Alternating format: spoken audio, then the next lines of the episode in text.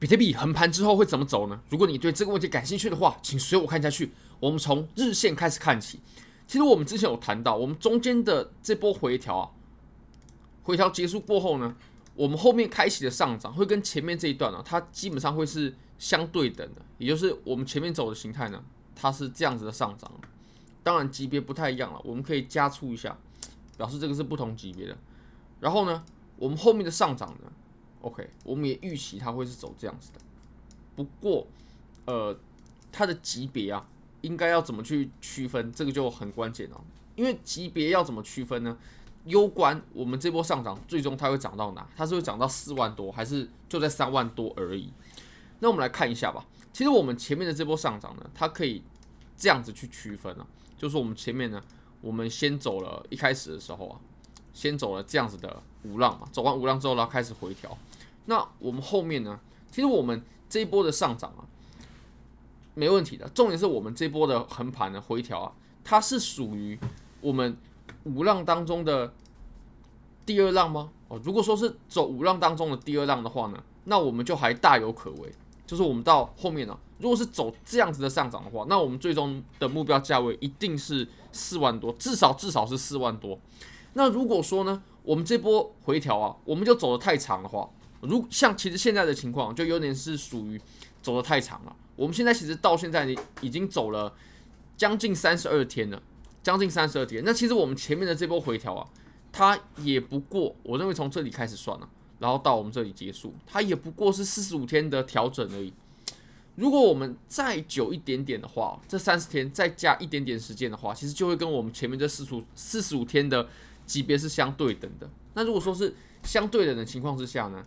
我们恐怕就没有办法走我们原本的预期哦，它恐怕就只不过是哎，就这样子而已，也就是它走的这个浪形跟前面还是很类似的，只不过呢，它比我们想象的要来的更小。那这个也可以解释为什么说我们在这个地方它整理横盘的时间越久，对于我们这波上涨是越不利的。我相信我们的波段是还没有走完的，只不过呢，我们这波调整的时间呢，它会攸关到。我们这波上涨最终可以涨到什么地方？那以目前来看呢，我更倾向于它只能涨到三万多。即即便它最后上涨了，它以当前它这个调整的时间来看呢，它很有可能也只是涨到三万多的实力而已。因为如果说它是要涨到四万多的这种浪形的话呢，我相信它很快，诶，第二二浪早就回调走完了，早就在走三浪，甚至我们四浪回调结束走五浪了。那我们以现在的情况来看呢，我们这波回调就耗了这么久的时间，确实对于多头来说是很不妙的，尤其是对于最终的价位。那这当然可以对我们，比如说做多单啊、做现货啊，可以作为一个参考。那我们再来呢，我们可以看到，其实我们在日线呢，我们已经震荡了很久了。那震荡很久，我们就更有机会，这波回调呢会加大它的幅度。那不过值不值得做空，适不适合做空呢？其实我们可以来看一下我们后面这段下跌的表现。后面这段下跌啊，当然我们最重要的呢，我们看一下量能啊。如果我们观察量能的话呢，我们就可以发现啊，它的第一根下跌的时候，它放出的量能是大的，然后随后呢，它紧接着几根 K 线啊都非常短小，而且量能也很少，量能也非常小，至少相较于前面的多头呢，它是很缩量的。OK，我们换成白色的比较中性好了。以这种情况来看的话呢，其实我们一段顺畅的下跌啊，值得我们用合约去吃的下跌的波段呢，它通常会走的是有连续的供应，而且反弹呢绝对不能强劲。如果说有出现强劲的反弹的话，那持有这种空单的合约仓位就会很痛苦。像我们可以来看一下这一段行情的表现哦，你可以发现，如果我们观察量能的话，我们前后的量能都不看，我们就看这波下跌的量能，你可以发现它的供应是非常连续的。而且中间的反弹呢，都非常的无力。像这种很流畅的下跌啊，就属于我们用合约去做空很好把握，而且也会产生很大利润的下跌。像这种行情，即使是逆势的，我们日线肯定是走多头喽。那我们做空肯定是做逆势。那即使是逆势，也值得去吃。那不过你可以看我们当前的这段行情啊，它相比之下呢，它的供应就并不是很连续。至至少跟我们前面比较不是很连续哦。那我会认为，如果我们要做空单去吃它的话，我们必须得出现点连续的供应的这种下跌呢，才值得我们去吃哦。不然呃，我们做这种在多头背景之下，然后去做逆势的这种单子，就会显得非常危险。好，那我们再把级别切小吧。那既然说做空以当前来看的话，呃，行不太通。那做多行不行呢？其实做多啊，我现在依然是持有之前那张多单哦。为为什么呢？其实我们当前确实盘面是出现了危险，确实对盘对多头来说出现了很不利的信号。但我对于这波上涨我是看好的。我认为它再怎么样啊，至少要结束这波上涨，往上都至少还有一浪，都至少还有一浪。那这一浪对应的级别呢，其实就跟我们前面走的这一浪呢，它的级别是对等的。我相信是会有的。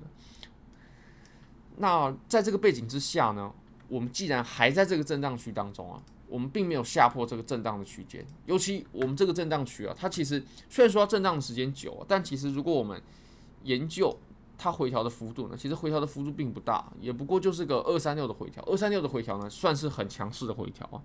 只有强势的回调，它的回调幅度才会这么小。如果说是弱势的回调呢，可能都到零点五、零点六幺八这种点位去了。啊，那我个人的做法会是，如果说我们的价位呢，真的从这个箱体下破了，真的下破了，那我才会选择离场。那现在还没有下破，它就还是在震荡，它就还有把这个地方走成是中级继续上涨的可能。虽然说现在确实是出现风险了，这个肯定是没有问题的。其实风险从很多地方都可以体现。我认为呢，有一。有一种归纳的方式是我们很值得注意的，就是我们原本在这个地方很均匀的震荡，对不对？后来呢，诶，我们震荡只剩下面这个地方了，只剩靠这个下面的位置啊。那我们现在其实又把这个震荡的区域啊，又在更缩小，就缩小只剩下这样子啊，就是很像那种呃俄罗斯娃娃一层包一层啊。那我们现在只剩下最后这一点点的这个震荡区了，你可以发现我们一直在往下靠拢。一直在往下靠拢，那这种走法呢，其实对于多头来说就是很不利，就就就真的是很不利。但是我个人呢，还是要等待真的要有操作的时候呢，还是要等待哦，它真的下破了，它真的回天乏术了，我才会把我的多头仓位给走掉。不然我都认为我们这一波多头呢，它还是缺少往上的一浪的。好，那我们来看一下以太坊吧。以太坊的话呢，呃，确实，我们今天以太坊的下跌是比比特币要来的猛烈一些，甚至，诶，我们前面这个支撑下破了，虽然说破的也不多了，但你可以发现呢，如果我们把整个震荡的区间呢，像比特币它在同一个区间内震荡了三十二天嘛，那其实以太坊它对应的区间呢就比较复杂啊，就是我们上面的这个震荡区，而且它走的并不是很规律，并不像呃比特币走的这么规范，所以其实我们。最重要的呢，还是等待以太坊它下它下方的这个支撑，它有没有支撑住？那以目前来看的话，还算是有效，还算是有效。至少，呃，它的供应的情况呢，并不是很连续，而且其实空头呢也没有展展现这种压倒性的优势。那我会认为啊，如果要逆转多头的走势的话呢，我们空头它必须出现比我们前面。